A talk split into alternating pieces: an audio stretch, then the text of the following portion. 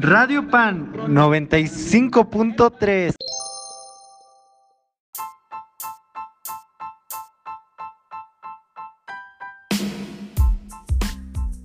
Hola a todos, yo soy Kevin Morales y en esta ocasión te doy la bienvenida a Radio Pan. En esta estación hablaremos de temas relacionados con la lectura y redacción en el español. El día de hoy hablaremos de algunos temas que caracterizan al español. Proceso comunicativo. ¿Qué es? La comunicación consiste en la emisión y recepción de mensajes entre dos o más personas o animales. Quienes se comunican buscan aportar y obtener información acerca de un determinado asunto. Dicho proceso requiere de al menos un receptor y un emisor.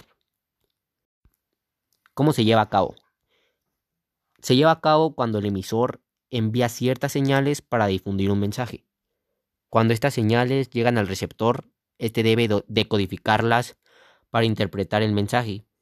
En este proceso, el emisor y receptor comparten un código, que es una combinación de reglas que permiten la comunicación, y apelan a un canal, que es el medio físico donde se transmite el mensaje. Si el proceso se dificulta, puede decirse que existe un ruido en la comunicación.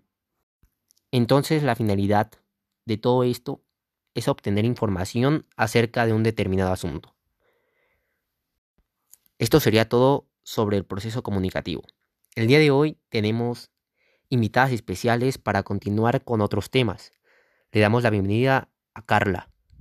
Hey, hola, ¿qué tal? ¿Cómo han estado? Oigan, en verdad, muchas gracias por la invitación. Es en verdad un gran placer estar aquí, rodeada entre tantos expertos sobre estos temas. Pero pues bueno, vamos a empezar. En esta ocasión yo vengo a hablarles un poco sobre el proceso de lectura. Pero primero, ¿ustedes saben lo que es el proceso de lectura? ¿No? Ok. El proceso de lectura es el proceso que nos ayuda a la comprensión de algún tipo de información o de ideas. Estas pueden ser almacenadas en algún tipo de soporte y pues se transmiten mediante un tipo de código. Usualmente nosotros utilizamos el lenguaje, pero también pueden ser visuales o táctiles. Por ejemplo, pues es el saber extraer y comprender el significado de un texto. Y pues de aquí aportamos a lo que es la comprensión lectora, la cual es la habilidad de entender, evaluar, utilizar e implicarse con los textos escritos, en la cual suelen participar pues la sociedad. Existen cinco tipos de lecturas. Tenemos la lectura referencial, la lectura inferencial, lectura estructural, lectura analítica y la lectura crítica, las cuales consisten en lo siguiente. La lectura referencial es cuando hacemos explícitos los detalles de cada escrito, como cuál es el tema, los hechos, personajes, lugares en los que transcurre el relato, entre muchas más, la cual nos da la oportunidad de construir resúmenes y paráfrasis del texto original. La lectura inferencial se basa en los conocimientos previos que ya se tienen de algún tema al que se refiere el texto que se ha leído. Podemos utilizar las siguientes inferencias, como observar la información, ponerlo en diálogo, identificar pronombres, observar relaciones de causa y efecto, identificar elementos temporales, identificar los diferentes espacios y valorando el texto, entre muchos más. Como quien dice, podría esta lectura ayudarnos a alimentar un poco más ese conocimiento que ya tenemos sobre el texto que vamos a leer. La lectura estructural es el proceso por el cual conocemos el libro y las partes que lo conforman, la temática, el contenido de sus páginas, entre muchas cosas más. Consiste en inspeccionar y aprender todo aquello que puede enseñarnos el libro o el texto. La lectura analítica. Esta lectura consiste en leer el texto a mayor profundidad esto es porque ya sabemos todo lo que nos va a ofrecer el libro, información que nos puede interesar. Debemos clasificar el libro de acuerdo con el tema, resumir o sintetizar, enumerar las partes del texto e intentarlo comprender, definir cuál es el problema, identificar las palabras y oraciones claves, entre otras cosas. Y por último tenemos la lectura crítica. Esta nos sirve como herramienta para enjuiciar un texto de acuerdo con las lecturas realizadas. Este proceso no tiene que ver con enunciar los problemas de un poco, de una forma un poco maleducada, sino por un medio en la que las podamos diferenciar, diferenciar entre cosas y pues palabras y críticas que no afecten al autor, ya que solamente vamos a hacer una pequeña crítica sobre el texto. Y pues bueno, esto sería todo. Espero que esta información les pueda ayudar y servir mucho entre estos temas y pues les ayude un poco a entender más sobre el proceso de lectura.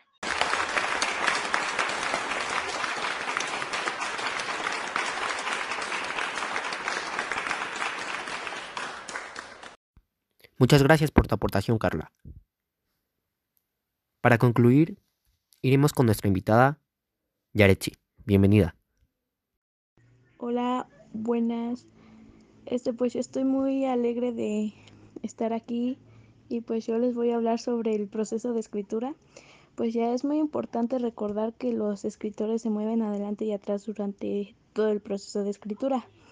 Muchos de ellos utilizan los siguientes cinco pasos que sería preescritura, planeación, elaboración, revisión, evaluación, corrección, edición y publicación. Esos son los siguientes pasos. En proceso de la escritura, un término utilizado en la educación, varios personas pu publicaron, por ejemplo, uno en 1971, Donald Murray publicó un breve manifiesto titulado Text Writing, una frase que se convirtió en un grito de guerra para muchos profesores de escritura, ya que la escritura es de la revisión, la evaluación, la corrección la edición y publicación. Lleva todos esos pasos como los que dije anteriormente también. Bueno, pues muchas gracias por su atención y espero que esto les haya servido.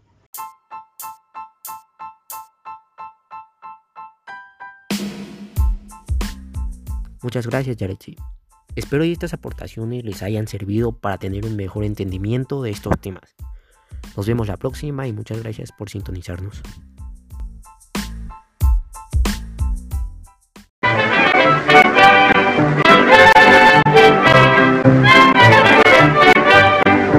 panadero con el pan.